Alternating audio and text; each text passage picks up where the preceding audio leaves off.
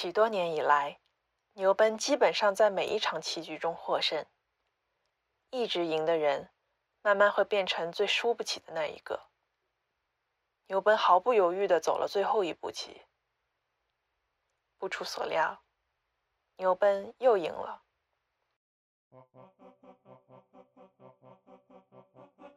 享受胜利的喜悦后，他一心只想要回到刚才那个充满未知数的世界。牛奔匆匆跑回家，锁上身后的大门，一跃扎进客厅柔软的沙发垫里，再次坠入那个神秘的空间。他回到古塔旁，手上握着紫色珍珠。你做什么？